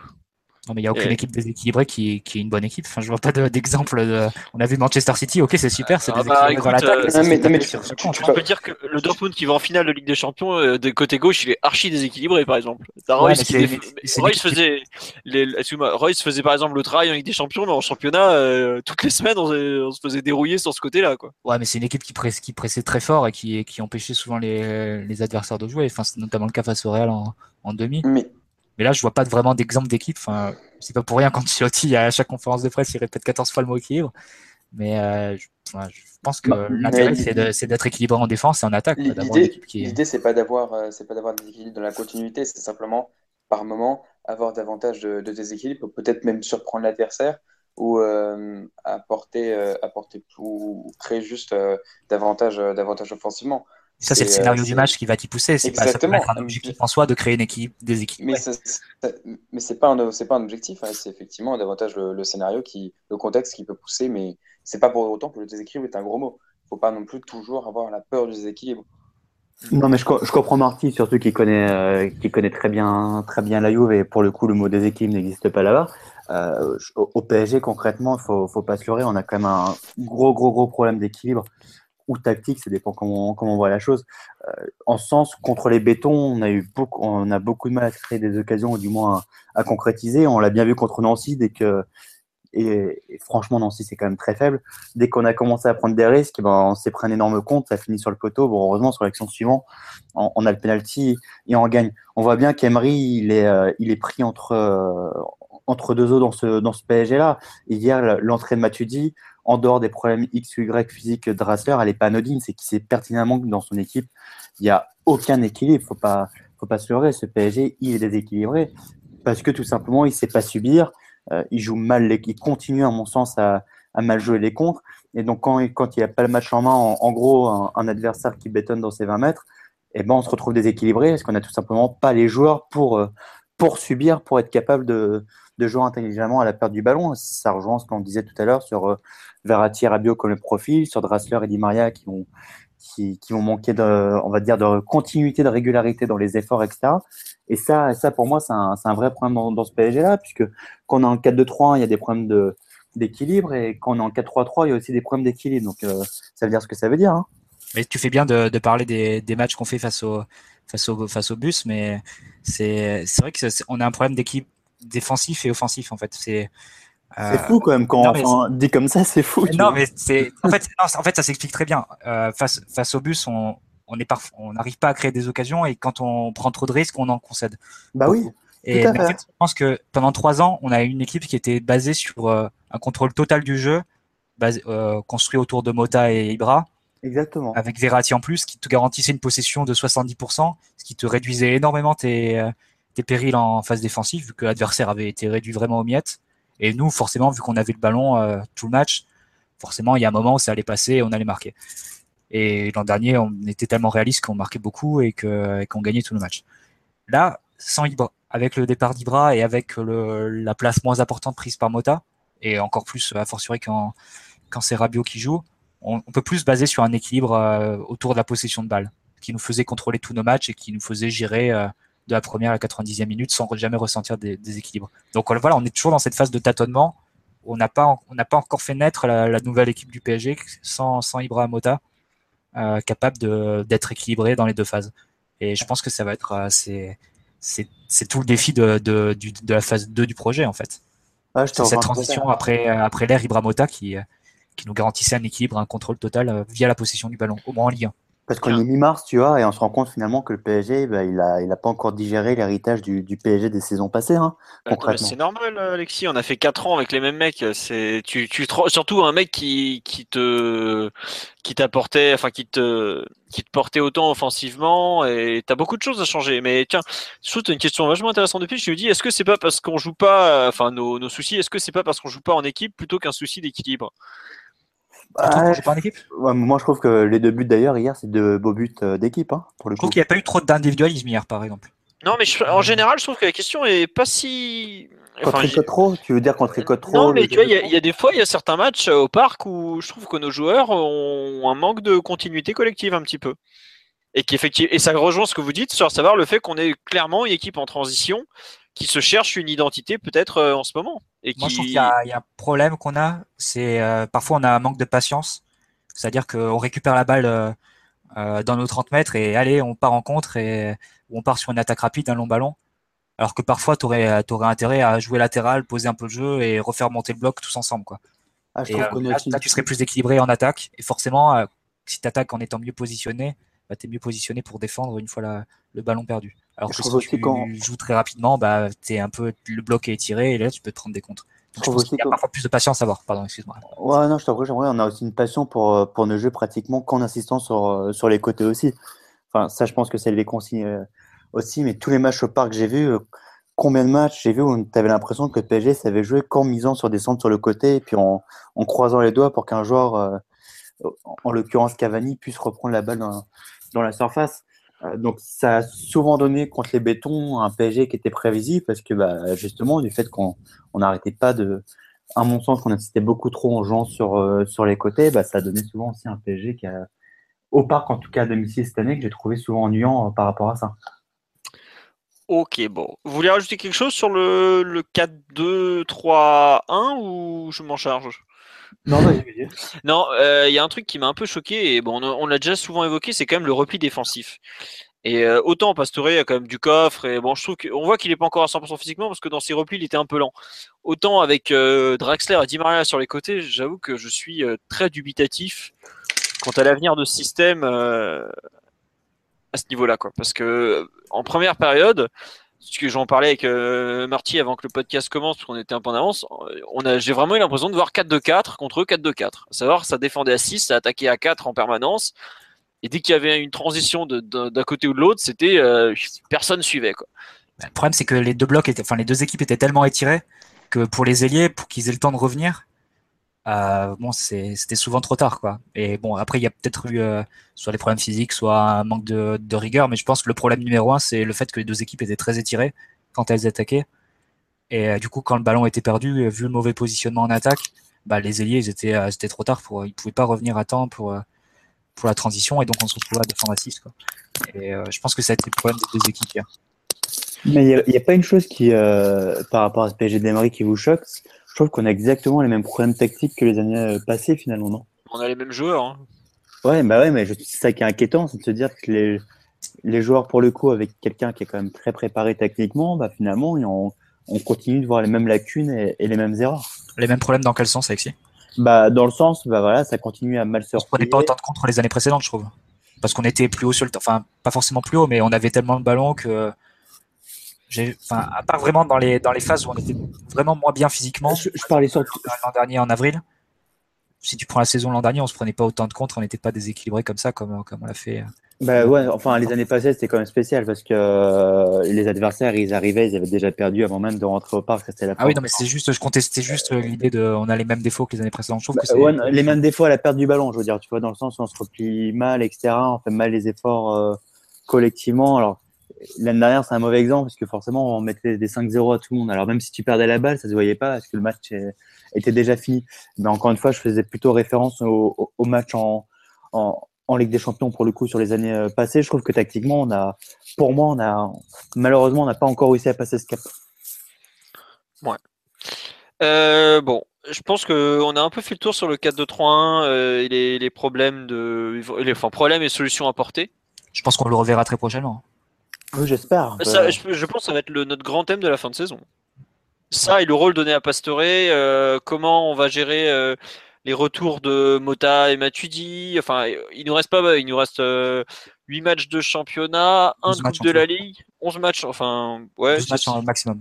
12 matchs au maximum. Euh, bon, voilà, c'est pas énorme. 12 matchs en deux mois, ça fait 6 par mois. Bon, je pense qu'on va tourner sur allez, 17-18 joueurs utilisés. Ce week-end, par Ouais. exemple, Nkunku était euh, en tribune, alors qu'il est.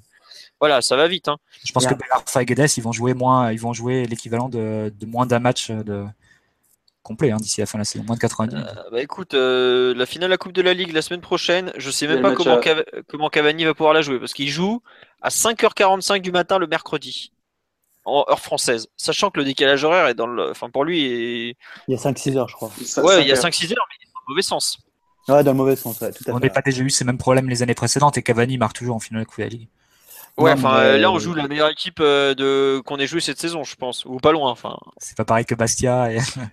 j'ai envie de te dire que euh, entre Glick, Jemerson et euh, Skilacci Bernès, il y a un peu eu un gouffre entre les deux quand même, tu vois. Non, mais surtout, on est en train de rigoler, mais, euh, mais ce match-là, je pensais pas dire ça un jour d'une finale de Coupe de Ligue, enfin, en tout cas pour le PSG, mais ce match-là, euh, je pense qu'il est, pour le coup, vraiment déterminant pour notre fin de saison. hein.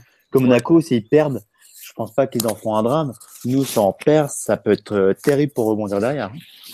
Bah, c'était un peu l'idée, le point sur la course au titre, à savoir ce week-end, euh, on est tous d'accord que Nice a dit au revoir euh, définitivement à ses espoirs de titre? Oui, oui. Allez, donc, oui. Ami Aiglon, bon courage. Euh, Mais, c'est déjà, mais, mais ils vont quand même être troisième. oui, ils vont troisième, ça sera très bien, ils l'auront saluer. mérité. Mais avec Euh, peut-être 75 points au final, c'est une saison énorme de leur part. hein. Oh non, mais ils le méritent. Mec, on, on, on pourrait être deuxième avec plus de 90 points. hein. Ouais, Ouais, je 90 sais, points. sais. je crois. 92. on- on- je suis pas, enfin, j'attends de voir si est-ce qu'ils vont finir troisième quand même, parce que Ils je sais pas. 15 je- ils Tu, 14 tu points penses qu'ils peuvent. Ils ont énormément. Et ils ont un match de plus aussi, euh, alors que Lyon va à Metz, donc ils vont gagner. Il faudrait vraiment qu'ils s'écroulent. Hein. Faudrait qu'ils s'écroulent, mais je trouve que, enfin, je, je les trouve vraiment, vraiment très, très juste aujourd'hui, euh, Nice. Ils Vraiment. perdent pas, mais ils gagnent pas, quoi. Ouais, Quand tu fais 2-2 à domicile contre Caen, et on a vu dimanche à quel point Caen c'est quand même pas terrible, euh, surtout défensivement, je trouve que c'est pas, ils ont vraiment vraiment du mal. Après, faudra voir Lyon et l'Europa League, ça va changer beaucoup de choses, mais bon, peu importe. Donc la course au titre, on a, euh, on a quand même euh, un week-end, euh, je dirais un peu pour du beurre. C'est, on a affronté notre dernière équipe du top 5 de la saison à domicile. bon, il nous reste en match compliqué, enfin théoriquement, je parle, les déplacements à Nice, saint Moi je rajoute Angers, ouais, voilà, que je crains énormément. Bon. Entre, entre vrai du multiligue on, on ah, le, Angers, tu le, le, déplacement à Guingamp sur la première partie de saison. Ah, mais ah, pour le coup, on sera en danger. Hein. Bordel, faites le terre. Euh, je vous, c'est possible que, enfin, aujourd'hui, il y a deux équipes qui peuvent euh, faire basculer la course au titre. Encore, c'est bah, Lyon parce qu'il y a un Lyon-Monaco qui est quand même pas, pas piqué des hannetons à la 34e journée. Pas piqué des hannetons. ouais, j'aime cette expression.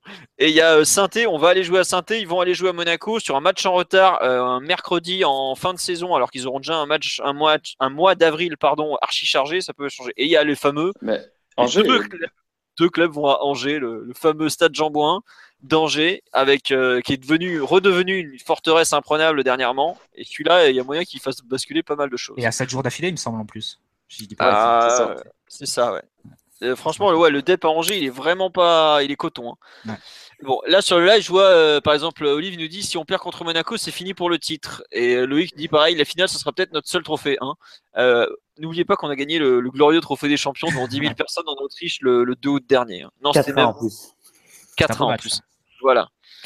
Euh, Avec du grand pastoré, si je me rappelle. Il y a Rudy qui nous dit il y en a qui suivent le podcast, qui sait qui bouffe une pomme là. Je crois que c'est notre ami Alexis qui fait légèrement du bruit avec son micro aujourd'hui. Ah, pardon. Voilà, c'est pas très. Voilà, t'inquiète pas. Rassurez-vous, il ne mange pas une pomme, il mange des chips. très important. Euh, ouais, donc concernant le point sur la course au titre, euh, vous, en général, vous pensez vraiment que la Coupe de la Ligue pourra avoir un impact fort, la, la finale après la trêve internationale Oui, oui foot, euh, indépendamment des, des, différences individuelles entre les deux, effectifs, euh, la dynamique, ça fait, ça fait pas tout, mais, mais presque. Et, le PSG, après, la, la gifle, on va dire ça comme ça, de la, Ligue des Champions, par rapport à Monaco, qui en plus fait un championnat de fou et en plus a fait l'exploit de sortir Manchester City, si en plus, ça fait beaucoup de plus, hein, euh, gagne la Coupe de la Ligue, forcément, au niveau de la dynamique, c'est euh, terrible et je pense que le PSG j'espère me tromper, enfin, j'espère qu'on va gagner. Mais si par malheur on perd, euh, je ne vois pas comment on va réussir à, à s'en relever. Bizarrement, moi, je vais dire l'inverse. Je vais dire que c'est. Alors, les victoires, appelle les victoires, Maxou. C'est évident, mais à un moment, Monaco joue avec un effectif qui est quand même très serré. Il commence à, Bakayoko commence à, tirer, à tirer la langue. Ils sont foutus 3-1 City, gagne 3-0 hier. Ça fait ouais, 3 mois que je l'entends qu'ils sont trop justes. Hein. Bah, City, City, déjà, ils gagnent 3-1. On va pas, va pas refaire le match, mais euh, ils gagnent 3-1. Ils s'écroulent complet en deuxième mi-temps. Ils ont la chance, sur leur seule occasion de la deuxième mi-temps, d'inscrire le troisième but. Alors, oui, effectivement, tu as, le côté réussite maximale qui, qui aide, mais bon, euh, c'est pas non plus. Et puis, contre Caen, ils ont la chance d'avoir un, joueur qui actuellement est, euh, est en marche sur l'eau. Non, je vais, moi, je, voulais dire juste l'inverse parce que je pense que le match aura. Enfin, le PSG a quasiment tout à gagner sur ce match. C'est, je, m'explique. Monaco est euh, dans une situation où Monaco a encore beaucoup de matchs à jouer. Alors effectivement, déjà la dynamique elle est bonne pour Monaco. Mais si Monaco venait à, perdre ce, venait à perdre ce match, avec en plus la Ligue des Champions, avec les matchs tous les trois jours, cette équipe, elle, euh, elle peut peut-être avoir ce momentum de se dire, ou peut-être un petit peu euh, craquer sur la, fin de saison vis-à-vis de, la pression, craquer physiquement, craquer nerveusement. Et euh, avec ce, match contre le PSG, peut-être avoir l'idée que euh, finalement, ils auront tout fait, tout ça pour rien. Alors, on pourrait dire la même chose du, PSG, mais je pense qu'il y a plus de joueurs d'expérience du côté du PSG. Et le PSG a davantage euh, maintenant est devenu un outsider. Donc, en tant qu'outsider, le PSG est dans une situation où il y a, tout à gagner, il n'y a rien à perdre. Euh, effectivement, le PSG est champion en titre, enfin, est vainqueur de la Coupe de la Ligue euh, en titre trois, quatre fois. Mais finalement, ça, c'est anecdotique, on va pas se mentir. Si on interrompt notre, série de victoires historiques en Coupe de la Ligue, ce ne sera pas très important. L'important, c'est effectivement de mettre fin à cette dynamique de Monaco, et peut-être de semer le doute dans les, têtes de Monaco. si on arrive à faire ça, parce que nous, on, doute déjà. Nous, on doute déjà, on est encore une équipe convalescente. Et on sait que si on, jusqu'à la fin de la saison, on connaît le nombre de matchs qui nous restent. Et chaque match va être euh, un match, euh, je dirais, charnière, une, euh, une, vraie finale. On est à chaque fois au bord de la rupture. Et c'est justement ce genre, de, ce genre de choses qui fait que de toute façon, nous, on sait que ça va être dur jusqu'au bout. Monaco, là, ils sont, ils sont dans une telle euphorie que une, une défaite pourrait peut-être faire basculer leur, leur fin de saison. Ouais, il euh, y a des gens qui ont été choqués par ta phrase sur le fait qu'on n'a rien à perdre, euh, alors que bon, on nous dit trois ans de suprématie et le record de Lyon. Je t'avoue que le record de Lyon ou la Coupe de la Ligue, je sais pas vraiment ce qui fait rêver. Euh, enfin, mon perso, je suis comme Maxou, j'en ai rien à foutre. Il y a Benito qui peut-être ivre devant le débat, je ne suis pas sûr. Hein, nous dit rien à perdre pour interrogation pour un club du standing du PSG, c'est vite dit. Je, je rejoins un peu ça je vois, enfin, ça me paraît compliqué si on perd hein, à plein de niveaux. Quoi. Non, mais il faut se mettre à la place de euh, Maxou. Il a failli voir son club de rugby fétiche fusionner avec le grand ennemi rival. Alors, forcément, terminé deuxième de Ligue 1, il a, croyez-moi, qu'il est passé à côté de d'autres grands soucis. Plus grands. Ah, mais... Max, il a raison dans le sens où ça peut, euh, il peut y avoir une dynamique un peu négative pour pour Monaco en cas de défaite. C'est juste ça. Il y a deux exemples auxquels on peut penser. C'est d'abord le, le Benfica il y a quatre saisons en 2012-2013 où ils étaient en lice pour faire un quadruplé. ils perdent un match décisif à Porto en, championnat. Porto leur passe devant et gagne 2012, C'est 2012, je crois, parce qu'ils perdent. 2013, pardon, parce qu'ils perdent la finale de la, de la Coupe de, la Ligue Europa contre Chelsea. Bah, c'est ça. Trois jours après, ils perdent la finale de la Ligue Europa et après, et dix jours plus tard, ils perdent la, finale de la Coupe. Il y a ça. Et puis, il y a un autre exemple, c'est celui de, du Bordeaux de Lolo White. Il y a en 2010. Et à partir de la finale perdue de la Coupe de la Ligue, ça part complètement en sucette. Et l'équipe euh, bah, perd, en, perd en Ligue des Champions et s'écroule en championnat. Donc euh, des dynamiques négatives euh, créées à partir d'une défaite sur un match, ça, peut exister à ce moment-là de la saison. Après, de notre côté, enfin, c'est victoire obligatoire, c'est sûr. Je pense. Je sais pas si ça aura vraiment un effet sur le championnat, mais là, il reste 12 matchs dans les compétitions nationales au maximum. Il faut se mettre en mode gagner les 12, quoi, et pas réfléchir et, et voyons où ça nous mène. Je, juste, je vais juste me corriger, c'est pas tellement rien à perdre, c'est davantage, on, euh, a plus à gagner, on a, moins à perdre, je trouve, que Monaco. D'accord. Effectivement, vu comme ça, je trouve que c'est un peu, plus logique. Euh, on nous parle aussi de Monaco 2003-2004 euh, qui s'était complètement écroulé physiquement en fin d'année. sur cette finale, moi j'avoue que j'ai, je suis partagé. D'un côté, je me dis que ça leur, ça enfin, dans tous les cas, il y aura de la fatigue ils vont la préparer beaucoup mieux que nous parce qu'ils n'ont pas leurs joueurs, euh, enfin ils n'ont pas de ce joueur sud-américain. Fabinho, Fabinho. Hein. Voilà, Fabinho n'est pas là, mais nous, euh, on, va... Hein. nous on va jouer avec euh, Di Maria. il, est il, est suspendu, ouais. Il est suspendu, ouais. Là, tu peux imaginer un Pastore comme ça dans le dos de Moutinho, pas toujours. pas toujours régulier et, consistant dans le travail défensif. Ah, mais surtout, on, je, on va récupérer trois de nos titulaires le pratiquement la veille de la, de la finale quand même. Je sais pas si vous vous rendez compte. Et donc Avani aura joué avec l'Uruguay à 90 minutes, on est presque sûr. Hein. Puisqu'ils vont au, je crois qu'ils vont au Pérou. Ouais, au Pérou, je crois que c'est. Euh, bien sûr qu'ils vont le faire jouer. Ils ont, ils ont besoin de gagner des matchs pour se qualifier. Euh, ils sont quasiment qualifiés, l'Uruguay. Ouais, quasiment. Mais tu sais très bien qu'ils vont pas, ils vont pas s'amuser à faire les, les couillons. Euh, alors que les qualifs sud-américaines, c'est la guerre. voilà, et puis l'Argentine, ils vont, ils vont titulariser Di Maria. Baoza, c'est un mec de Rosario, il le mettra dans tous les cas. Ils ont, ils ont impérativement besoin de points, ils, vont pas s'en passer. Donc, je t'avoue que moi, j'ai un peu peur de voir dans quel état ils vont nous, nous rendre nos joueurs. C'est plus ça le souci aujourd'hui. Parce que ouais, ils sont pratiquement qualifiés. Enfin, ils ont, euh, ils ont 4 points d'avance sur le, premier barragiste. Hein. Donc, euh, pratiquement qualifié, c'est quand même vite dit, euh, Marty. Hein. Faudra la jouer, faudra la jouer au mental cette finale. Ouais, c'est, j'avoue que je suis, je suis un peu dubitatif quant à l'état des, troupes. Hein. c'est vraiment ça qui me fait peur. au complet, euh, enfin, avec une vraie préparation, surtout Fabinho absent chez eux, je, pense que ça sentait bon. Là, euh, je suis euh, un peu, un peu perplexe, à vrai dire. Mais bon, on verra dans quel état leurs joueurs rentrent aussi, mais si ils, font, ils iront forcément beaucoup moins loin. Mais bon, c'est surtout que notre attaque repose aujourd'hui sur Cavani et deux trois autres joueurs et je suis pas sûr qu'on les ait à disposition réellement. Quand encore que Kim Pembe joue derrière, c'est pas très grave. Il a, il a souvent assuré et tout. Bon, avoir aussi le fait que Monaco est une équipe jeune et pour certains, ça serait leur première finale. Bon. Euh, sur cette course au titre, euh, tout ça, euh, je pense qu'on va s'arrêter là. Sur la trêve internationale, en, allez, en 5 minutes, parce qu'on est déjà pratiquement 1h20 d'émission, quel match vous comptez suivre? Qu'est-ce que vous avez envie Est-ce qu'il y a des matchs Est-ce que vous comptez suivre la trêve, enfin vaguement les matchs de sélection? Est-ce qu'il y a des, des, rencontres que vous pensez, que vous conseillez d'ailleurs? Bah oui, le Uruguay-Brésil et surtout l'Argentine-Chili.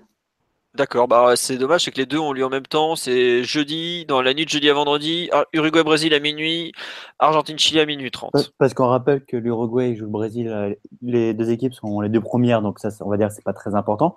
En revanche, l'Argentine-Chili, il est bouillant parce que l'Argentine est pour l'instant euh, barragiste et s'il gagne, il passe devant le Chili. Exactement, l'Argentine est cinquième, euh, sixième, non? Non, cinquième, cinquième, le Chili est quatrième, avec un, point d'écart. Moi aussi, je suis parti chercher le classement. Non, effectivement, j'allais dire les mêmes matchs. Euh, il y a peut-être euh, demain, il y a un Allemagne-Angleterre. Euh, je pense que Draxler, enfin, non, c'est après-demain, c'est mercredi soir. Possible que Draxler joue. Comment ça se fait que c'est aussi vite, mercredi soir? Match amical. Mais c'est des dates FIFA Bah, visiblement, oui, oui, ils ont le droit. Parce qu'ils arrivent genre le lundi, ils font un décrassage, mardi entraînement et mercredi match. Bah ouais. C'est fou. Quand même. Enfin, ouais, surtout qu'en plus, bah, comme il y a énormément de, joueurs du Bayern qui a joué dimanche après Magladbar, euh, bah ouais, ils, ont, ils vont faire tourner. Hein. Les Allemands, ils ont, ils ont appelé 24 joueurs, euh, Joachim Löw. Donc euh, voilà. En fait, non, ils préfèrent faire ça, je pense, pour avoir plus de temps pour préparer le deuxième match, qui est un match de. Comment ça s'appelle? De, de quoi. Et je crois qu'il est que lundi, le match de, de ensuite. Bon. Ah, j'avoue que je sais pas trop ce qu'ils foutent exactement. Je... Bon, c'est un peu étrange, je suis d'accord avec vous. Euh, non, sinon, s'il y a d'autres matchs dont vous voulez parler? Non, ça va, merci. voilà, c'est bon. On, aime la Ligue 1, nous. J'avoue que j'ai pas regardé le match de la Pologne, que Monténégro-Pologne dimanche à 20h45. On va se régaler, les enfants. il y a toujours la question, sinon sur l'Italie, il y a toujours la question de l'utilisation de Verratti, mais. Bah ouais, d'ailleurs, il y a mardi soir, match amical, mardi prochain, le 28 mars, euh, Pays-Bas-Italie à 20h45, en même temps que France-Espagne. Donc euh, bon, peut-être France-Espagne à suivre aussi quand même. À voir, pareil, c'est toujours un peu la même question. Bon, on verra bien. Euh, vous voulez rajouter quelque chose Non, la trêve internationale, vous n'avez rien à rajouter, vous n'avez pas regardé les matchs, il n'y a que moi qui vais me taper toutes les bouses. Ensuite, résultat des... Hein. Non, euh, honnêtement, je trouve que le football de sélection est moins pire qu'à une époque. Ah, bah tiens, on va faire un petit point mercato parce qu'on me demande, euh, il y a du Monchi, il y a du Mbappé. Euh, Monchi, comme je l'ai écrit vendredi dernier, il y a eu un premier contact euh, réel et bien direct entre les, deux parties. Il n'a pas signé à la Roma. C'est clair et net. Aujourd'hui, il y a même une rumeur comme quoi. C'est toi, Alexis, qui m'a dit que la Roma lui avait proposé un contrat de directeur sportif. Non, c'était toi qui l'as dit? Bah, j'ai lu, j'ai lu que, enfin, je viens d'Espagne d'ailleurs, qu'ils auraient proposé six ans de contrat. À Totti pour être directeur sportif. Bon, ça vient J'ai eu la même chose euh, en Italie. Non, non, j'ai eu la même chose. Ah, d'accord. Ok, quelle source en Italie, tu te rappelles? Euh, pas du tout. Enfin, je dirais fil Twitter. Hein, c'est pas très grave, t'inquiète pas. Non, mais si c'est euh, Mediaset ou Calcio Mercato, on va dire que bon. C'est pas crédible. voilà. Euh... C'est crédible ah, qui propose quelque chose à Totti parce que. Attends, non, par contre, ceux qui, quand ils disent, ceux qui en Espagne, la source sur le Monchi Totti, c'est Estadio Deportivo, c'est le journal local de Séville. Ils sont plutôt très bien renseignés. Par voilà, j'ai appris de chez eux, tout à fait. D'accord, donc ça c'est pas mal. Mais non, globalement, euh, voilà, il y a eu un contact entre le, PSG et Monchi, donc c'est déjà un gros point, en un gros, un gros point en avant. Mais bon, euh, de là à ce qui vienne, il y a encore pas mal d'étapes, quoi. C'est pas non plus euh, le mec il a pas signé un contrat quoi, c'était un contact. Mais c'est pas c'est pas anodin alors qu'il y a quand même beaucoup de bruit concernant la direction. Ensuite concernant Mbappé, est-ce que le vrai PSG est vraiment sur Mbappé? Mais je pense que toute l'Europe est sur Mbappé. Mais après le aller plus loin ou pas, faudra voir euh, quel message son entourage envoie au club, comment ça se passe avec Monaco. Il y, a, il y a beaucoup beaucoup de choses avant que je, je crois que la question sous-tendue c'est est-ce que euh, toi qui connais un petit peu le, le monde des, des jeunes en Ile-de-France, est-ce que Mbappé aurait envie de, venir au PSG c'est un peu. Je, je, sais pas. Moi, je sais qu'il a refusé le PSG quand, quand il était jeune. D'où la question. Euh, après, entre le refuser à 12 ans, le refuser à 18, euh, faudra voir euh, l'argent disponible côté PSG ah, parce que c'est déjà. complètement irréaliste, non Pour Mbappé, je pense que la prochaine étape pour lui, c'est le Real, non? Je sais pas. Euh, faut, faut, voir ce que son entourage pense. Faire une, saison de plus à Monaco et puis et puis partir sur un gros club après la Coupe du Monde, je pense. Je pense qu'effectivement, il, part, il partira à la Coupe du Monde euh, après la Coupe du Monde 2018. je, vois, je vois mal les possibilités du PSG sur ce dossier en fait. Les possibilités, elles étaient l'an dernier quand il, avant qu'il signe son contrat pro. malheureusement, ça, on l'a raté à ce moment-là. Pourtant, on, on avait essayé. Et là, maintenant, ça me semble quand même compliqué de sortir de Monaco, nous.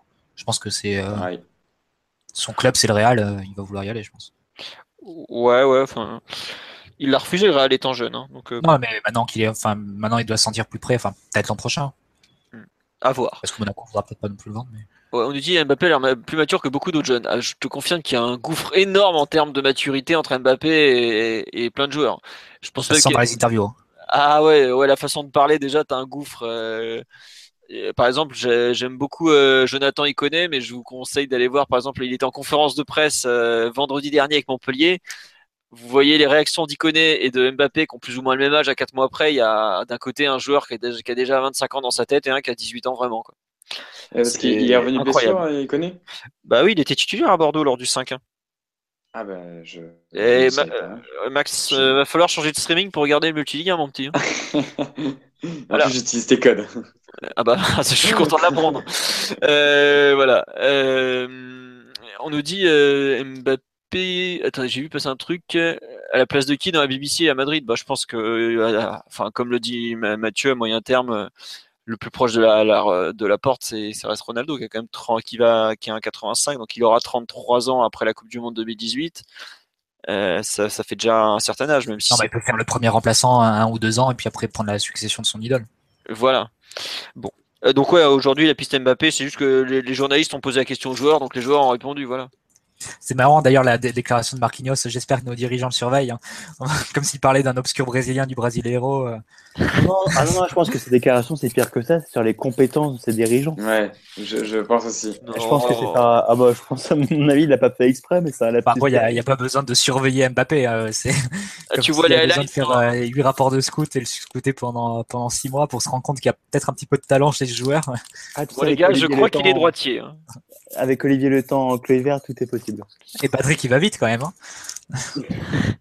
Patrick si je me trompe pas, Patrick était aux Pays-Bas ce week-end pour voir les débuts de son fils, non? Enfin, le premier but de son fils, il me semble. Alexis Sanchez, pareil, c'est un dossier qui revient régulièrement. Il faudra voir à la fin de l'année où il en est. Aujourd'hui, il est en train de régler plutôt ses problèmes avec Arsenal, si j'ai bien compris. Voilà. Et je crois qu'il demande 15 millions net, j'avais eu euh, sur la ouais, C'est euh, l'Inter, ils ont sondé et il leur a dit bah, je veux 15 patates. Quoi. Donc l'Inter a pensé à d'autres joueurs, bizarrement. ils ont envie de partir ailleurs. Euh... Non, tiens, oui, euh, on me signale, c'est vrai que puisqu'on est dans un peu les résultats des autres équipes, enfin, entre le mercato et les autres équipes, il y a la prolongation de contrat de Gaëtan Robaille avec la CFA. Donc il a signé pour 3 ans de plus. Bah, c'est une très bonne chose pour lui pour le PSG aussi. À voir maintenant l'utilisation qu'on va en faire. Est-ce qu'on laisse avec la réserve ou est-ce qu'il monte avec les pros de façon de plus en plus C'est trois ans, ça m'a paru euh, un peu long d'ailleurs, mais enfin bon, on verra bien. Euh, mais globalement, c'est plutôt une bonne nouvelle pour, euh, le PSG, pour tout le monde. À voir après, maintenant, il faudra voir l'utilisation qui est faite de ce contrat longue durée. Concernant le, centre de formation, bah justement, la fameuse réserve, elle a perdu 2-1 à Fontenay en Vendée ce week-end. Euh, but de Rolly Pereira, et puis on a perdu un peu comme il y a 15 jours, c'était où il y a 15 jours, je sais plus, on avait perdu 2-1 en fin de match. Et bah là, ça n'a pas loupé, exactement le même scénario, on perd 2-1 en fin de rencontre. Bon, on a de la marge sur le, sur le maintien, mais bon, c'est dommage, on était dans une bonne passe, et là, on vient d'enchaîner euh, mauvais résultats d'affilée, donc 2 euh, millions deux défaites, je vois millions d'euros, je vous dis millions, deux défaites et un match nul. Bon, voilà. U19, euh, on a perdu 1-0 à domicile contre Lens, donc euh, bon, autant dire que là, sachant que Lens a un match de moins, il pourrait en plus nous passer devant.